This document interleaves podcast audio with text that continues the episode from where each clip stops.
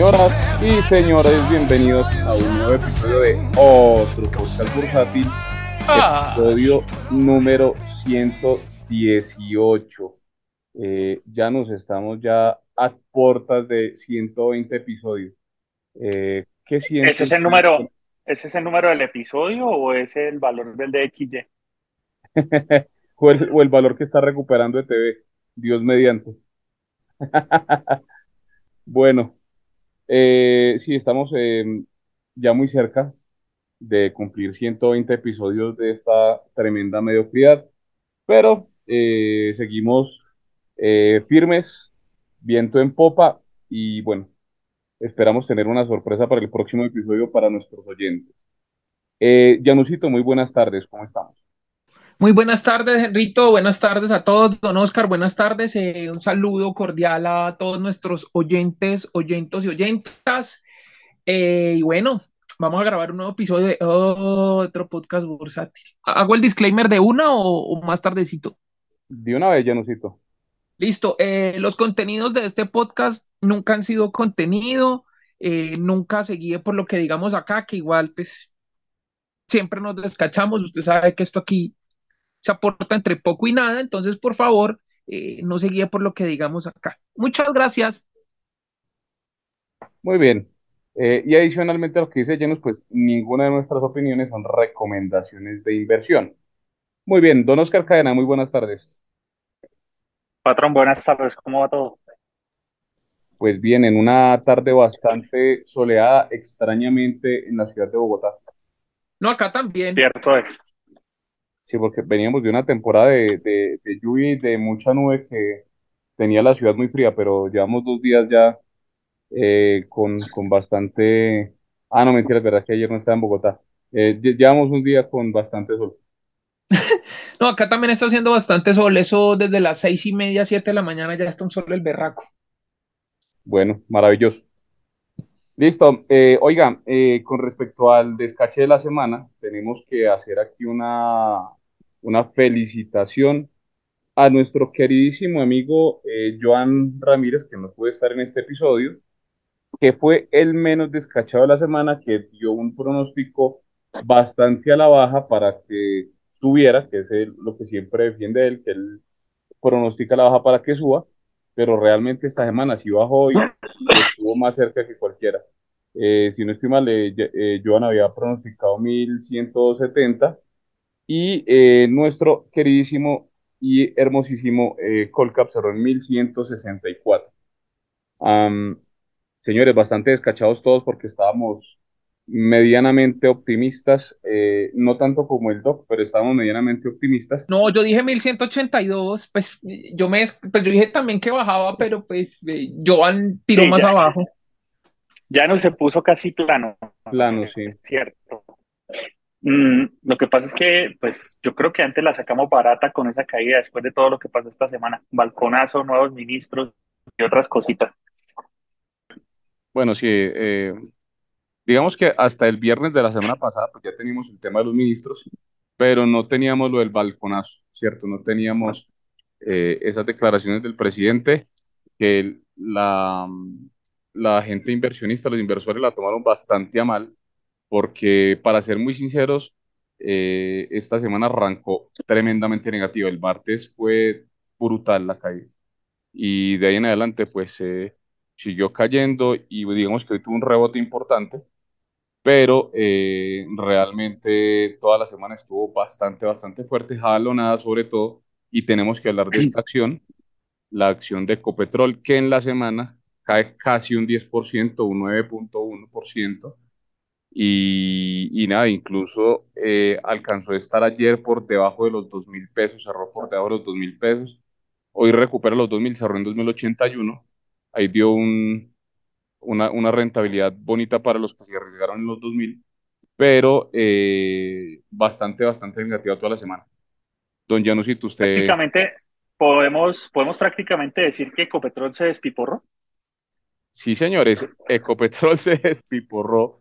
Eh, para los oyentes que no tienen el concepto de, de la palabra, eh, fue una palabra usada por eh, el presidente Petro eh, luego de confesar en una de sus ruedas de prensa, en una de sus reuniones, que eh, los cálculos que él había hecho para las pensiones, los 500 mil eh, mensuales que les iba a dar a las personas mayores de 60 años, ya de, la tercera edad, que no tenían ningún tipo de pensión, pues que el cálculo realmente le había salido mal y que se había despiporrado. Entonces, eso pasó con la bolsa esta semana, se despiporró. Eh, don Janus, ¿usted qué, qué opina de esa caída tan fuerte de Ecopetrol? Bueno, el tema con Ecopetrol es que también los anuncios no, no ayudan, ¿no? El tema de los contratos, de que nos vamos a valer con los que tenemos, que no vean necesidad, eh, problemas con lo del, fracking, eh, el ruido político, o sea, todo lo que sucede, todos esos anuncios pues también perjudican la acción. Y también hay que tener en cuenta que a medida que se percibe un mayor riesgo en el país, pues las empresas como tal también son castigadas porque eso va parejo y las afecta a todas. Obviamente a unas más que otras, porque pues lo de Ecopetrol fue un tema puntual y aunque el dividendo sea alto, pues lo que hemos dicho acá muchas veces, eh, es gran parte del, de la caja de la empresa, de lo que, del flujo de caja de la empresa, lo que se está distribuyendo en dividendos y pues no, o sea, la gran mayoría se va en eso, entonces la empresa no, no, no tiene mayor caja y pues los ratios también de deuda de la empresa se ven, se ven presionados, ¿no? Sumándole a que por lo menos el dólar no ha vuelto a hacer su subida muy cercana a 5 mil, que como hemos hablado también varias veces, las subidas del dólar también perjudican a Ecopetrol por el tema de la deuda, ¿no? Y eso es otra cosa a tener en cuenta. Y sumémosle que el petróleo tuvo esta semana una caída fuerte, estuvo demasiado volátil. Hubo un momento que hubo un problema con unos algoritmos y el petróleo se cayó durísimo. No sé si se dieron cuenta después del cierre del mercado por la tarde, una caída fuerte.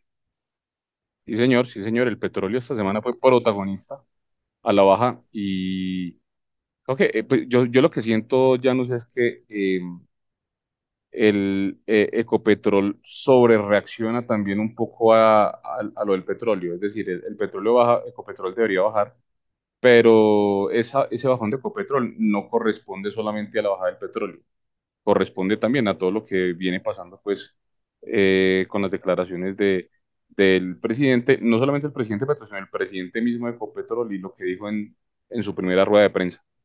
Claro, eh, y hay una cosa, Henry, eso es un cóctel de cosas. Entonces, uno no puede mirar a Ecopetrol igual que uno ve a una petrolera como ExxonMobil, como Chevron o incluso como Petrobras, que Petrobras sí, también el tema estatal, pero eh, el ruido es distinto, hay otros anuncios, hay otras cosas, ya por lo menos saben como medio a qué atenerse, muy distinto a lo que pasa con Ecopetrol, aunque Petrobras también ha tenido su tema con el dividendo y ha habido problemas y escándalos y todo, pero pues lo de Ecopetrol es un cóctel que, que es reciente, ¿no? Muy de acuerdo. Don Oscar, ¿usted qué opina de el origen de esta caída de Ecopetrol? Tiene que ver, sí, en gran parte con lo que ustedes mencionan, eh, por los dos escenarios, eh, la parte de la caída del precio del petróleo, la parte de um, la inestabilidad, llamémoslo de alguna manera, que introduce el ambiente político en el país eso tiene también unas derivadas internas a nivel de la operatividad de la compañía. La caída del petróleo a niveles eh, de 70 en el, de 72, 74 en el Brent, eh, hace que varias de las reservas necesiten ser reclasificadas porque dejan de considerarse como eh, probadas y pasan a ser probables o posibles dependiendo del costo de levantamiento de ciertos yacimientos. Hay, hay eh, yacimientos que con cruda 72 puede que ya no sea rentable. No todos, obviamente, Ecopetrol tiene unos costos bastante bajos en general. Pero pues esto hace que, que ya la gente eh, y los inversores empiecen a cuestionarse a nivel de posibles impactos en flujo de caja futuro. Recordemos que el tema de la deuda de Ecopetrol siempre ha sido una preocupación y es un flujo de caja que tiene que mantener y responder para pagar el servicio de deuda. Eh, por otro lado, si ustedes analizan, eh, venga, ¿y qué va a pasar con Ecopetrol en el mediano o largo plazo? Pues tienes dos situaciones. Si tus márgenes caen, la única manera de mantener tus ingresos es aumentando volúmenes de producción. Pero eh, todavía no tienes un futuro asegurado aumentando volúmenes porque dependes de decisiones políticas eh, que te permitan hacer mayor exploración eh, y que te permitan incrementar esa reserva. Nosotros acá hablamos y acá ya nos tiene un punto muy válido, es que nosotros hablamos de y nos sentimos grandes diciendo que Ecopetrol tiene reservas para 6 o 7 años. Hay petroleras que tienen reservas para 100 años, de las grandes. Mm, y hay otras de las medianas y no tan grandes de 20 años. El Ecopetrol en realidad necesitaría hacer un trabajo muy importante para incorporar reservas de manera orgánica o inorgánica. Y en estos momentos, en, en, en la matriz operacional y en la estrategia de Ecopetrol, eso no está tan claro porque depende de la decisión del gobierno, de otorgar más contratos eh, y aunado a esos contratos, pues eh, definir qué va a pasar. Eh, recordemos que ahorita final de mes, ya lo hemos insistido en varios capítulos, se viene el reporte de reservas y a partir de ese reporte se espera que se tomen decisiones. Creo que el mercado ahí está como, como esperando qué va a pasar eh, Oscar, y ahí hay otro tema, ¿no? Y qué pena interrumpo, y es que no es solamente otorgar nuevos contratos, es que el tema del petróleo no es de que yo otorgo el contrato y ya eso llevan un taladro y al otro día están, ya sale el petróleo, eso es como abrir un roto en la tierra y ya, o sea, eso es una vaina de un poco no de plata que requiere un tiempo y una logística porque muchos campos petroleros están, quedan por allá donde se devuelve el viento, donde la carretera más cercana, eso es un camino de herradura a horas, por allá lejísimos, en, zonas pues peligrosas donde la logística es muy compleja y eso también le suma los costos, ¿no? Eso no es simplemente, no, venga, yo le entrego el contrato el lunes y usted ya el viernes está sacando petróleo así porque sí. De acuerdo, ahí hay un aspecto que tiene que ver con eh, la logística y la tasa de éxito en esa exploración. Eh, la exploración no es solo ir y perforar, como dice Jan, y sacar. Hay que hacer un proceso de sísmica, un proceso de exploración eh, a, partir de, a partir de los hallazgos de la sísmica, un, proceso, un proceso de pozos exploratorios y a partir de los, pozos, de los pozos exploratorios, pozos delimitadores y de los delimitadores pasan a otra etapa que ya es producción. Estamos hablando que Ecopetrol, eh, no tengo la cifra en estos momentos, pero recuerdo que el año pasado era el que tenía una tasa de éxito del 25% y era una tasa de las más altas eh, a nivel global. La tasa de éxito no es, no, no, o sea, no es hace 10 exploraciones y de las 10 en las 10 le salió productivo. No.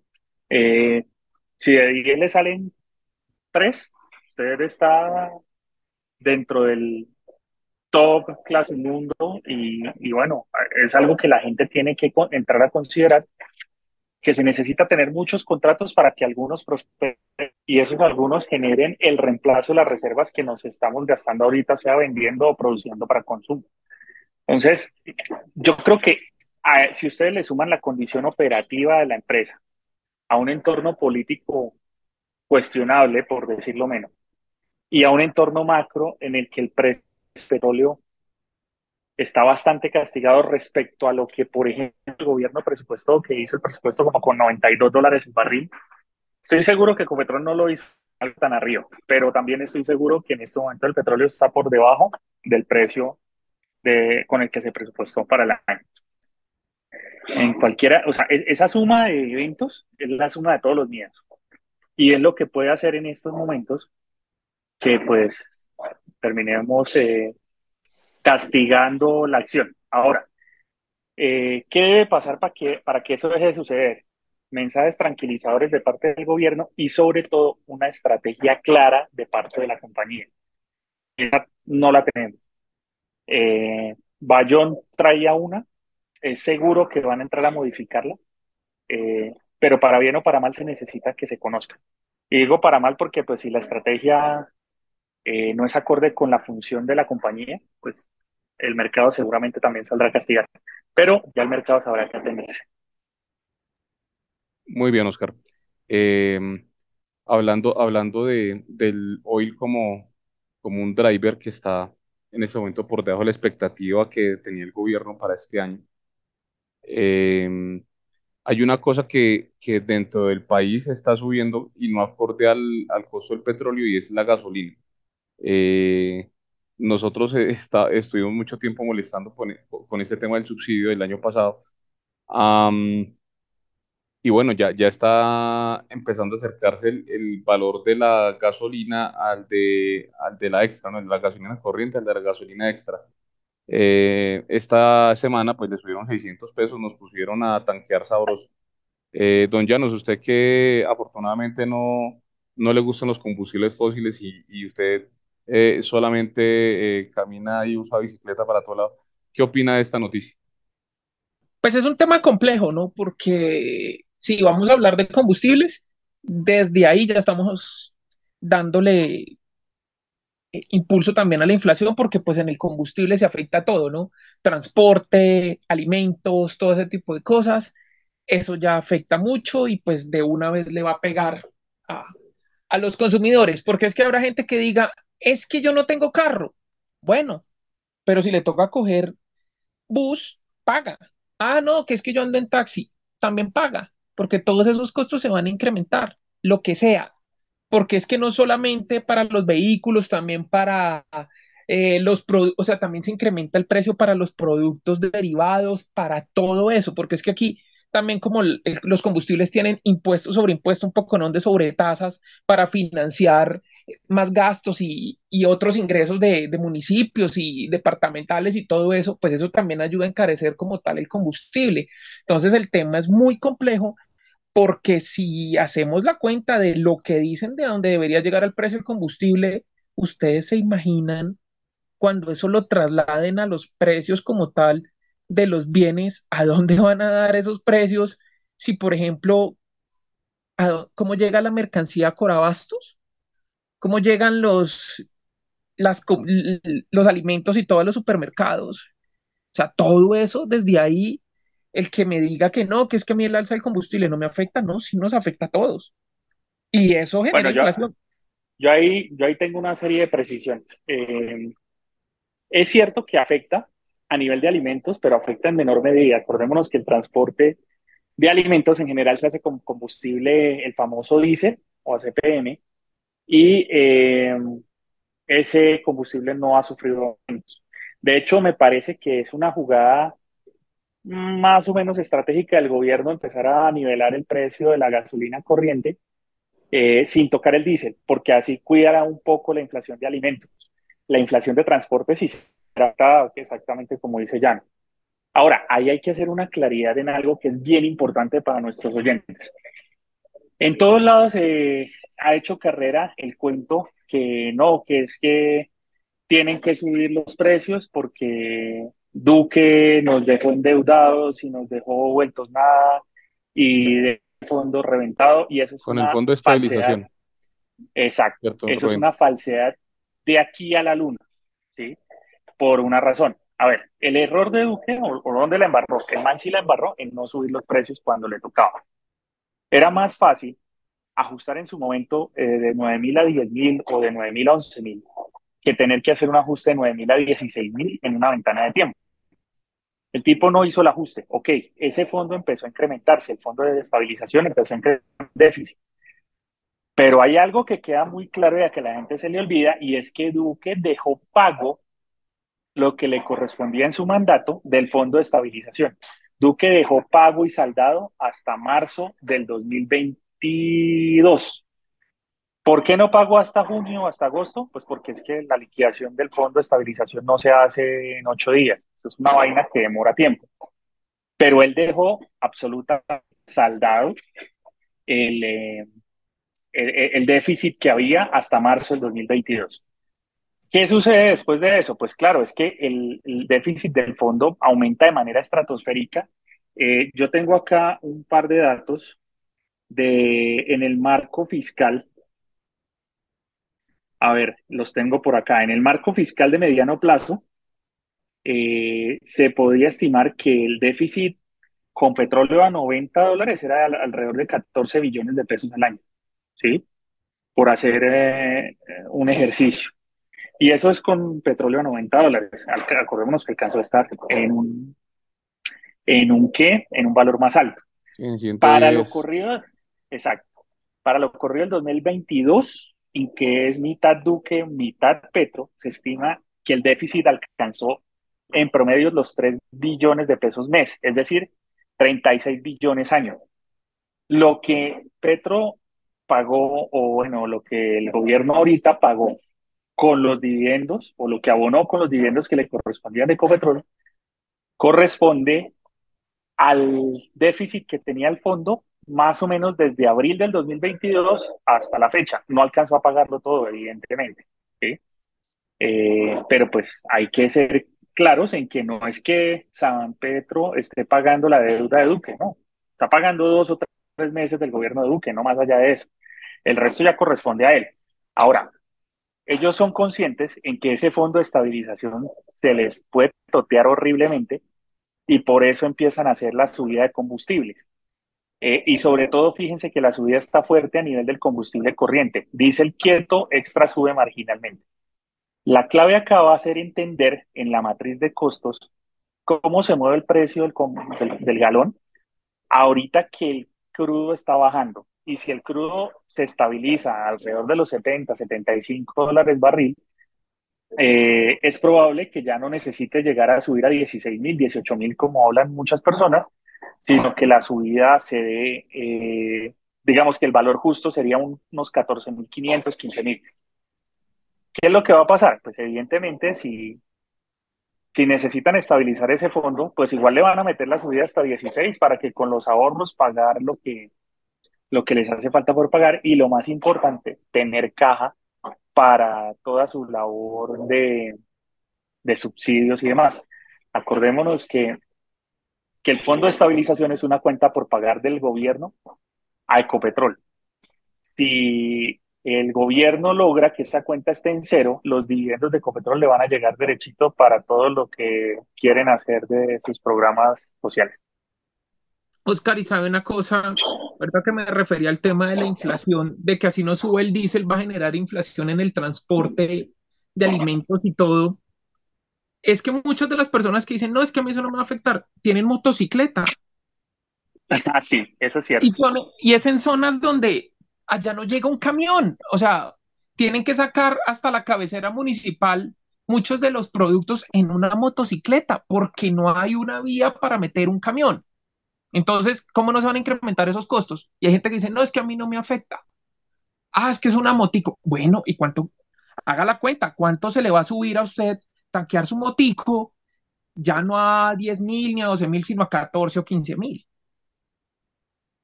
De acuerdo. Sí, así es. Eh, y esta semana incluso eh, estaban eh, todos los taxistas quejándose porque ellos no tienen todavía autorizada una subida de tarifas y le están pidiendo pues a grito herido con todo lo que ha subido el combustible este año, están pidiendo un, un aumento de tarifa. Esos aumentos ya se pueden ver, por ejemplo, en las plataformas de domicilios, llámese la que se llame Rappi cualquiera, eh, ahí se ve que el costo de los domicilios ha subido muchísimo, eh, en gran parte por, por este aumento del combustible. Ahora, hay un atronador silencio, pero atronador, por parte de alguien que fue muy crítico con el tema del combustible, sobre todo de la composición del costo del combustible, que es el otrora senador Luis Fernando Velasco, ahora parte del gobierno en un ministerio. Eh, donde se criticaba muchísimo la forma en la que se, se hacía la composición del costo de, de cada galón, em, pero ya no se volvió a escuchar nada al respecto. Nadie se queja de la composición del costo. Entonces, eh, muy extraño, no sé, o, o, ese esquema que tanto criticaba el senador Velasco, eh, también era un dato que se despiporró. sé qué opina Oscar. Lo que pasa es que, eh, a ver, criticar es muy fácil, ¿no? Eso es muy sencillo. Lo berraco es cuando usted le toca poner la cara y dar soluciones. Entonces, cuando usted le toca poner la cara y dar soluciones, entonces ya tiene que ver. Si no tiene cómo, acá en Colombia, la típica, echarle la culpa a los demás o buscar otro argumento. Pero antes las subidas del combustible eran terribles. Ahora sí hay que hacerlo, ahora sí, ahora es por el bien de todos, pero yo pienso que la gente también tiene que tener una cosa clara y es que todo ese tipo de cosas al final lo terminamos pagando todos. Que le digan a X que le van a dar tal cosa, subsidio, lo que sea, eso lo terminamos pagando todos porque eso termina incrementándose y esa plata tiene que salir de algún lado. Entonces, o nos meten más impuestos en reformas tributarias o le meten una otra subida al combustible o a lo que ustedes quieran. Y eso nos termina afectando a todos. La inflación es un impuesto que todo el mundo paga. Que alguno lo sienta más que otro, eso es distinto, pero es algo que todos tenemos que pagar. Entonces, es muy sencillo, o sea, el tema para mí es que es muy sencillo criticar y cuando es otro, ¿no? Pero cuando es a uno el que le tocan las soluciones, ahí es donde sí la cosa como que cambia un poquito, ¿no? Y lo que antes criticaban, entonces ahora sí está muy bien. Antes era malo subir el combustible, ahora no. Ok, Janusito. ¿Oscar opina diferente o opina igual? Yo opino igual que el panelista anterior. Acá el tema, desde el punto de vista netamente financiero, el error no está en estarle subiendo ahorita, el error fue en todas las barrabasadas que decían antes para oponerse a las subidas. ¿sí? Si la presidencia de Duque hubieran hecho siquiera un par de subidas como las que ya lleva Petro, eh, las protestas del 2021 se hubieran quedado cortísimas. ¿sí? Y es en parte no, por... El país. Eh, exacto. Y es en gran parte por todos esos políticos, influencers, escritores de novelas que en ese momento incendiaron el país vía redes y vía protestas y que ahora entienden y justifican la subida. Vuelvo y digo, desde el punto de vista financiero, netamente financiero, no estoy pensando en bienestar de la comunidad, no, financieramente tiene todo el sentido hacerlo porque no puedes tener una cuenta en la que el déficit se incrementa todos los días. Eso no es sostenible en el tiempo ni como nación ni como compañía. Llegará un punto en el que Copetrol pues le va a quedar difícil soportar ese fondo de estabilización donde el subsidio sigue creciendo. Pero bueno, antes eh, la embarraban un día así y otro también, eh, criticando por esas posibles subidas de 120 pesos. Ahora suben 600 por mes. Eh, muy, muy duro. Yo creo que en términos nominales, en pesos, es la subida más alta que, hemos visto en muchísimo tiempo. 600 pesos en un mes, eso es muchísimo. Bueno, y para culminar eh, ese tema, eh, había una cosa que, como bien dijo Oscar, pues Duque, eh, dejó prácticamente subsanado ese, ese hueco que tenía el fondo de estabilización, pero lo cubrió con los mismos dividendos y, con las utilidades que había generado Ecopetrol. Entonces, era muy inteligente, pues en ese momento, mantener a Ecopetrol como la gallinita de los huevos de oro, generando mucha utilidad, exportando petróleo, eh, con eh, mucha exploración em, aprobada, pero pues con, con, las expectativas actuales, pues no, ese escenario no se ve, o sea, se, se ve muy difícil que, que Ecopetrol pueda mantener un ritmo de utilidades como las que vivió el año pasado. Bueno, eh, vamos ahora rápidamente a revisar qué otras acciones tumbaron el Colcap esta semana. Ya hablamos pues de la primera que fue Ecopetrol y viene una serie de preferenciales, todas las preferenciales, con excepción de preferencial de Grupo Sura, no sé por qué. Eh, alguna... ¿y eso? Qué pena volver a interrumpir. Y eso que que Ecopetrol subió duro, ¿no? Sí, hoy, hoy, pero en la semana... No, por eso, o sea, ¿cómo fue la caída que a pesar de la subida de hoy terminó la semana bastante negativa?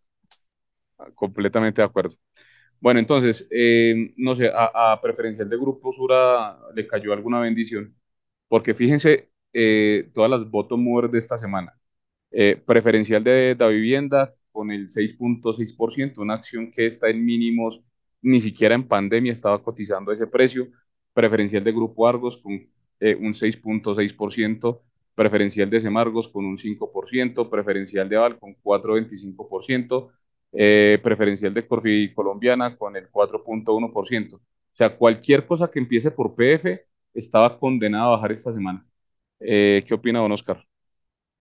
Sí, eh, les decía que corren rumores que la bajada de la la no bajada de la preferencial de Grupo Sura obedece a una inversión de tres pesos que ejecutó el señor Miro, Argemiro Aristizábal.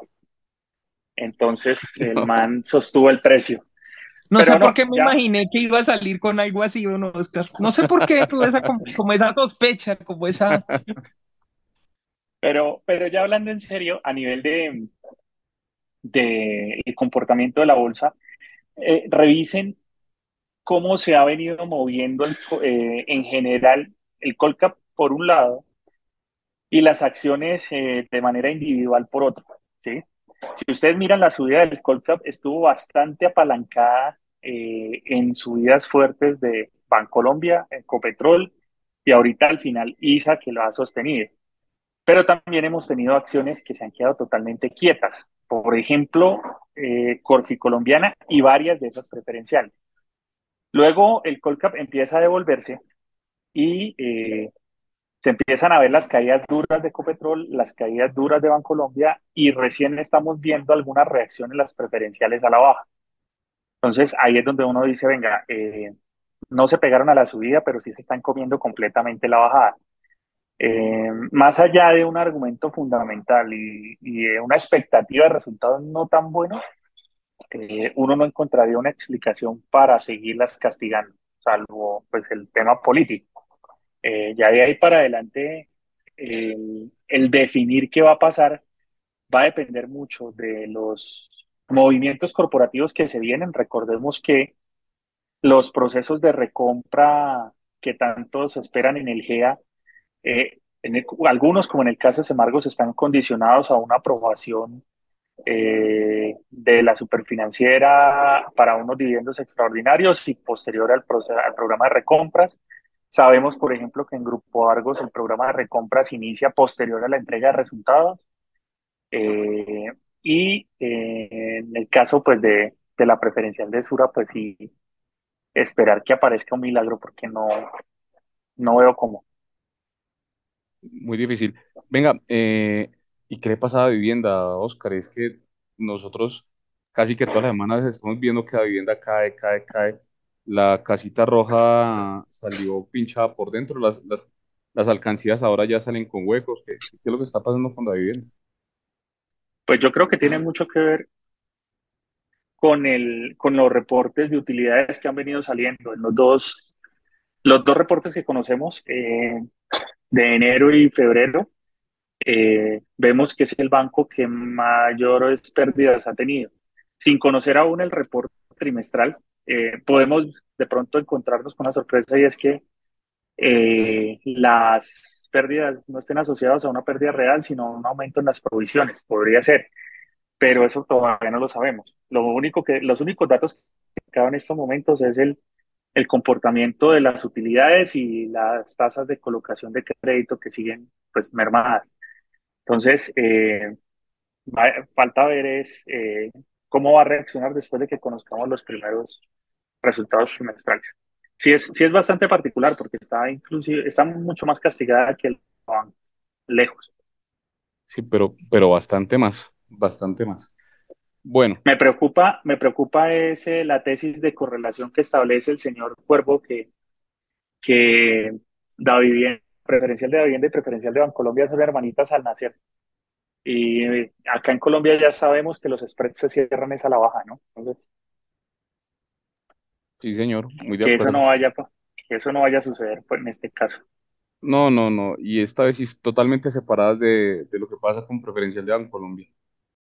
Porque pues eh, eh, en los últimas, en las últimas semanas Bancolombia tuvo un rally bastante fuerte, eh, rally que ya pues en tres semanas ya casi que le devolvió todo, pero Ya, ya lo eh, devolvió completo. eso, pero em, la vivienda no, o sea, la vivienda sí no tuvo rally, o sea, se está separando cada vez más, ya parece como, como lo que pasa con, con las preferenciales y las ordinarias del GEA, que, que cada vez son más, más amplios los spreads. Bueno, eh, noticia esta semana, estimado Janus. Eh, Grupo Éxito parece que por fin eh, da noticias positivas con el listamiento en Brasil y en Estados Unidos. Cuéntenos qué, logró entender de, esa noticia, don Janus. Ah, bueno, que ellos hicieron una asamblea extraordinaria hace poco, eh, donde explicaron que el proceso ya muy avanzado, ya lo de Brasil está muy, muy avanzado, prácticamente para OESPA.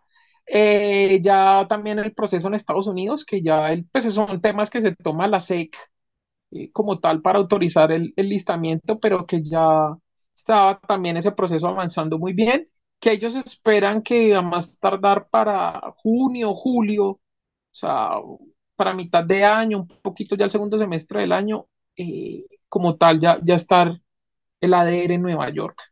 Eh, la conversión, pues eh, para los de CBD, que tendrán acciones del éxito como tal, entonces también en, en Brasil también les darían lo mismo para hacer esa conversión, entonces quedarían con, o en Brasil o en Estados Unidos, dependiendo de dónde estén eh, las acciones que cada uno tenga. Eso fue la, la, explicación que ellos dieron.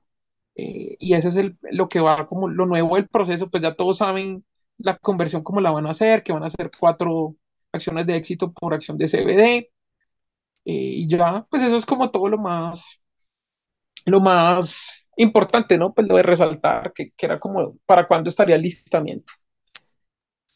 Bueno, muchas gracias, señor corresponsal eh, de otro podcast bursátil en la Asamblea de Grupo Éxito. Sí, hubo eh, buenos pasabocas. Un saludo a los del éxito.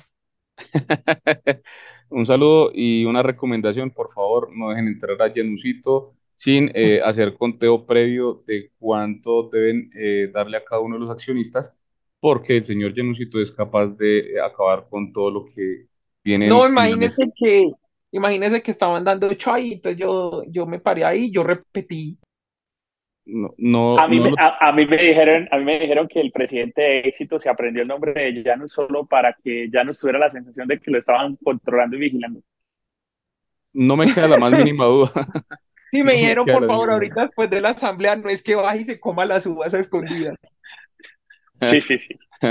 Yo creo que a, a Janus, antes de, de entrar a la asamblea, eh, eh, es al primero que le ofrecen pasabocas y lo van llenando con manicito y cositas baratas, para que después cuando, cuando saquen los pasabocas eh, más costositos, pues no se coma lo del resto de accionistas. Cero dudas A la no es- salida me requisan, si a no la es- salida si me no es- requisan. Si no es para llenarlos, por lo menos para mantenerlo callado, que no pelee. Sí, señor, de acuerdo. Bueno, una última noticia, estimados, eh, importante esta semana que tiene que ver con temas eh, de la Bolsa de Valores y económicos. La inflación eh, por fin tiene un, un ligero, eh, un, un- ligero desprendimiento de esa curva de ascenso que tenía y crece a un menor ritmo que el que tenía el año pasado. Entonces, pareciera que ahora sí estamos empezando a ver señales de, estar llegando al pico. Eh, ¿qué opina don Oscar de la noticia? Cierto, cierto, ahí hay una, una inflexión de efecto comparativo, de base comparativo. Eh, Finsar se lanzó un hilo el día de hoy explicando a qué se debía ese efecto, que tenía que ver con la base comparable y pues no es un tema tanto como de si ya la sacamos del estadio este año, sino que comparativamente contra costos mismo periodo del año anterior, sí se tenía que ver alguna mejora. Es, en estos momentos estamos en una situación agridulce, o sea, yo digo que, que ahí usaríamos el, la frase de- del filósofo posmodernista Totono Grisales cuando decía que esto es un sinsabor amargo. Eh, tenemos, sí, la inflación quebrándose, pero esto es como cuando a usted pelado lo castigaban un mes y luego le bajaban el castigo a 20 días y uno celebraba. No es que dejara de estar castigado, es que lo están castigando menos tiempo. Algo similar está pasando acá. No es que los precios estén o vayan a empezar a bajar ya, sino es que van a subir más despacito. Y eso hay que tenerlo muy en cuenta para las proyecciones, tanto de los presupuestos personales y familiares como la, eh, los presupuestos y los análisis que se piensen ejecutar a nivel de negocios y a nivel de inversiones. Entonces, pues sí, es efectivo que la inflación y la, la ganancia real de una empresa puede verse beneficiada, sí, puede pasar, pero hay que tener en cuenta esos efectos. Es que vamos a gastar un poquito menos, pero vamos a seguir gastando. Sí, señor, y hay que ver el impacto de el aumento en la gasolina porque pues estuvo bastante alta. Entonces, a ver qué pasa. Pero, pero el índice de precios de la producción, el IPP, también eh, tiene un, un- comportamiento bastante fuerte a la baja. Entonces, bueno, es- esperamos a ver si, si de verdad empezamos a ver señales ya de, de pico.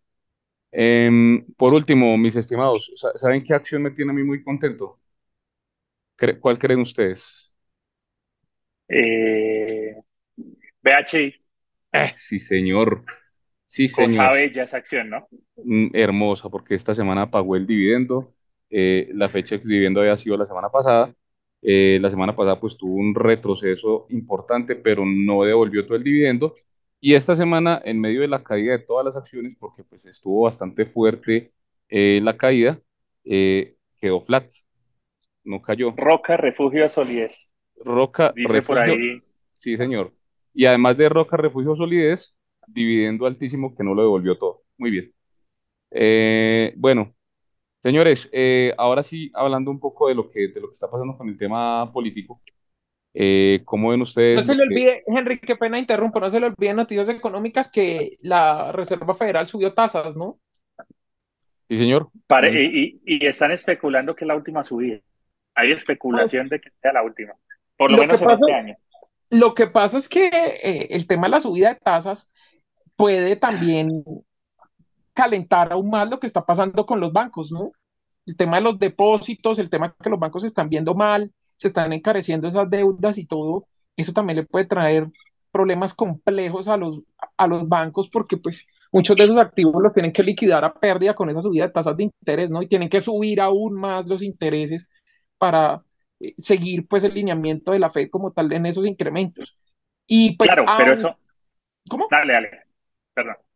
Aunque hoy el reporte de empleos los non-farm que mueven tanto el mercado salieron mejores a lo esperado, darían pues la sensación de que podría incluso aún así soportar que tal vez la Fed no baje las tasas que la sostenga y que de pronto estaban especulando en que puedan venir más subidas. Yo también soy de los que creo que este año eh, probablemente ya se dé esa pausa en la subida de tasas e incluso pudiese llegar a darse un recorte.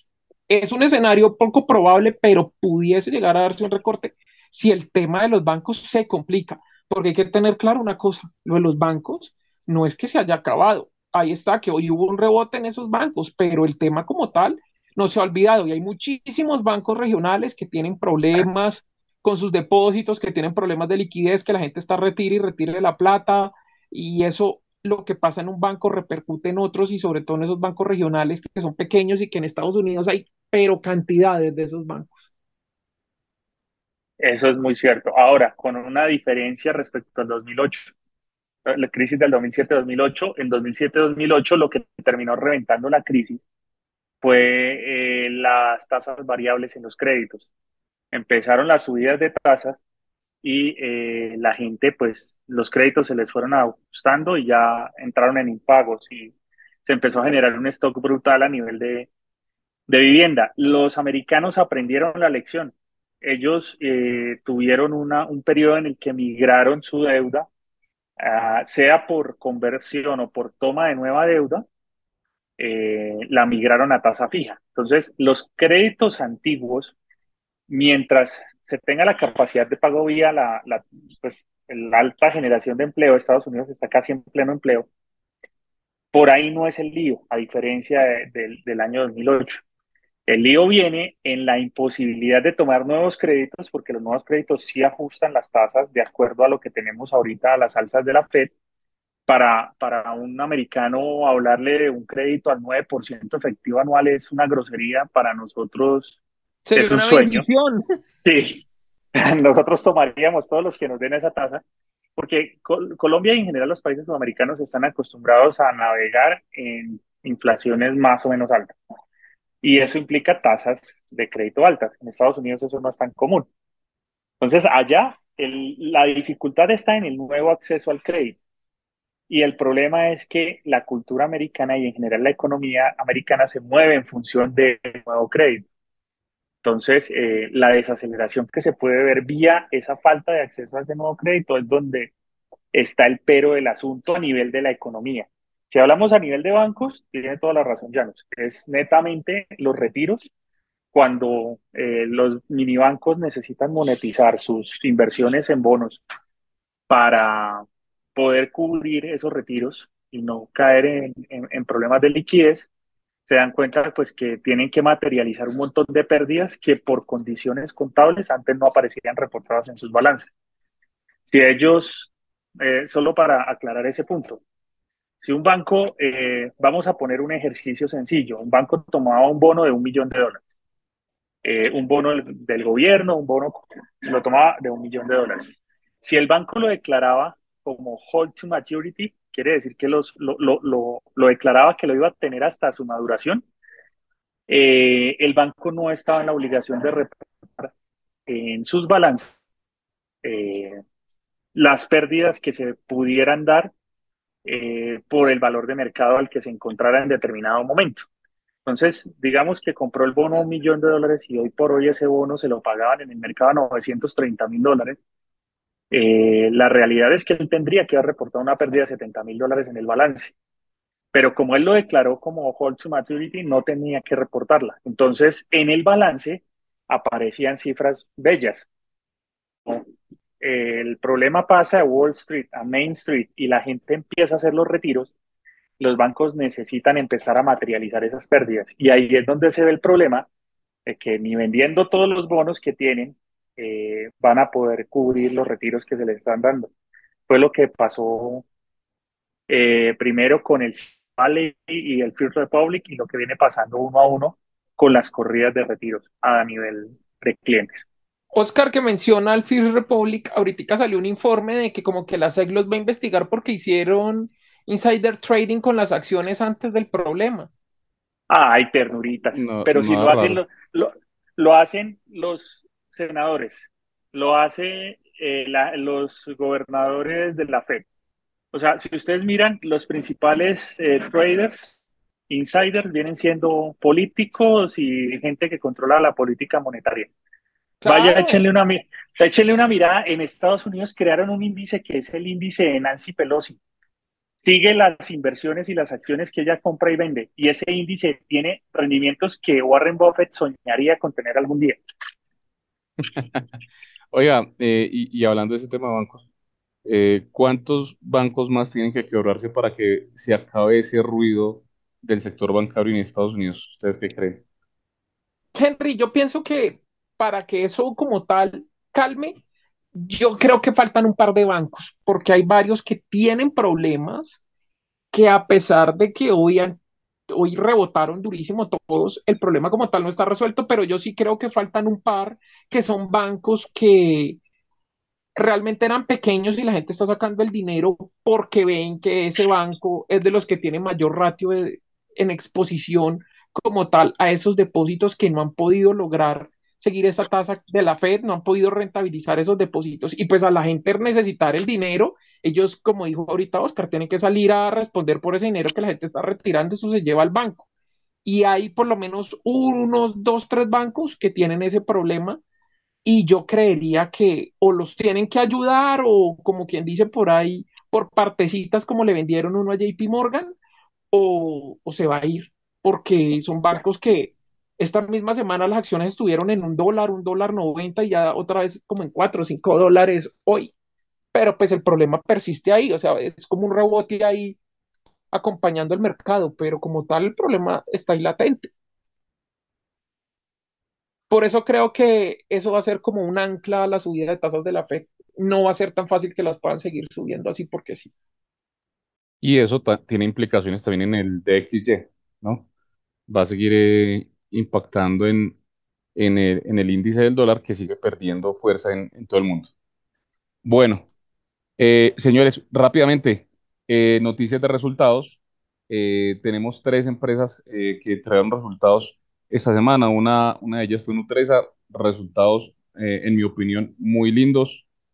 transfirieron todo el costo de la inflación a, a sus precios, lograron crecer por encima de la inflación los gastos y las utilidades también eh, estuvieron a la par, eh, entonces muy buen ejercicio, en, mi opinión, claramente.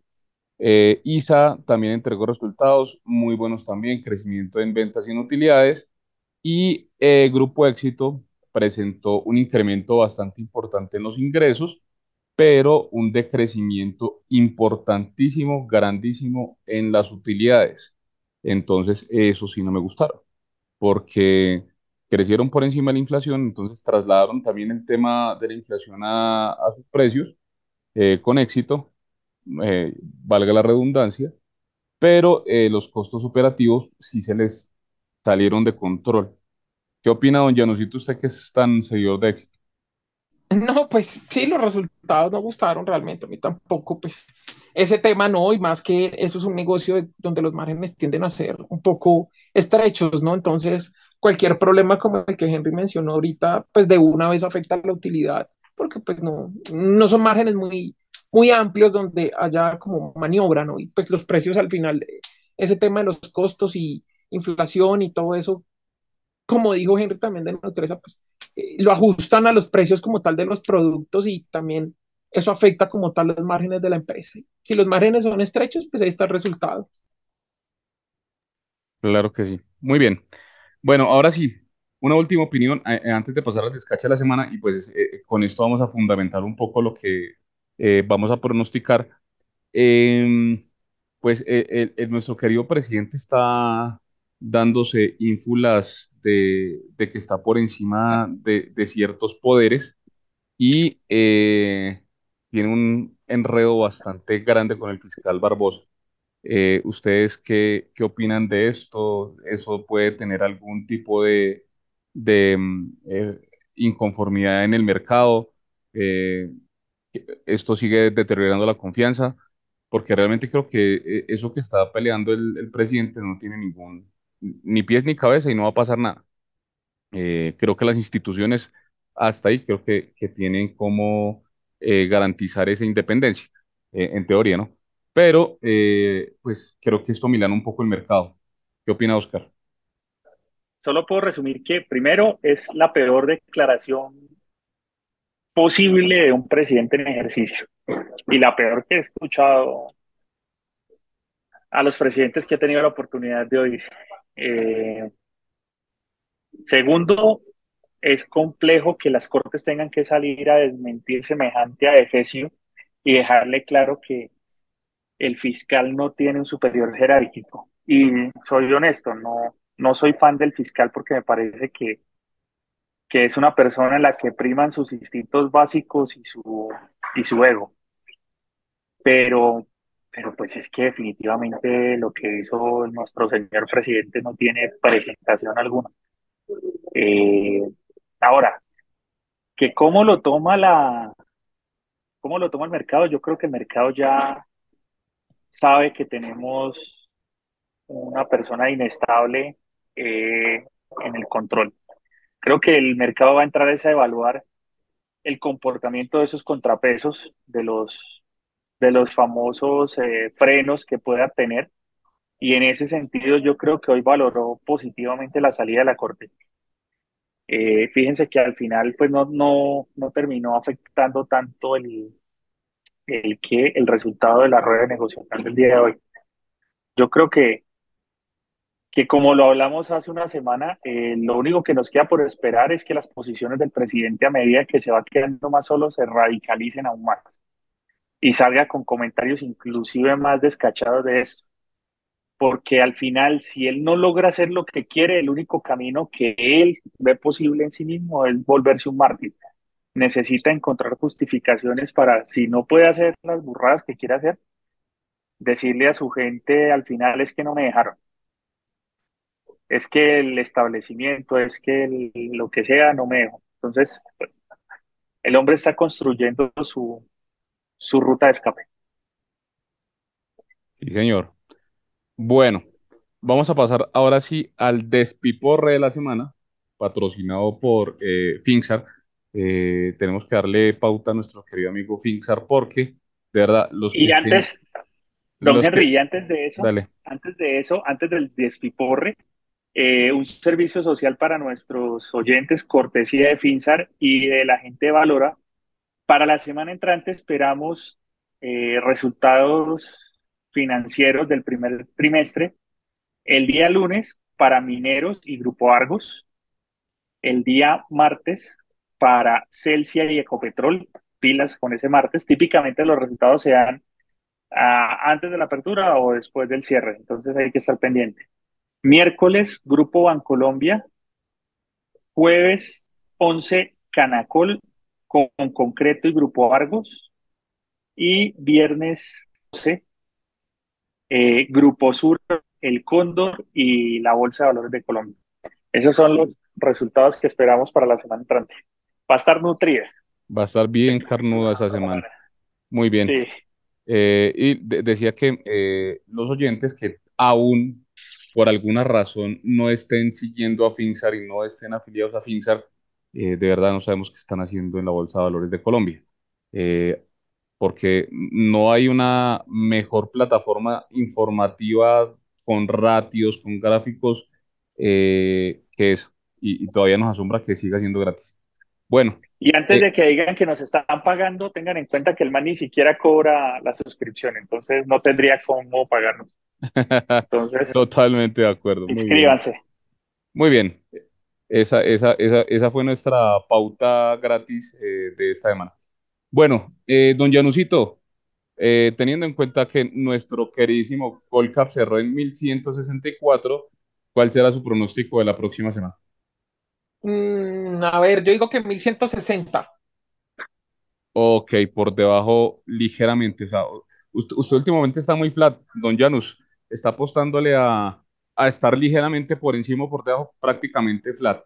Y bueno, la estrategia casi que le está saliendo. Pues sí, sí, sí, lo que pasa es que también eh, hay que ver porque en la BBC generalmente los movimientos fuertes son hacia abajo, entonces más bien que estemos medio planos. Muy bien.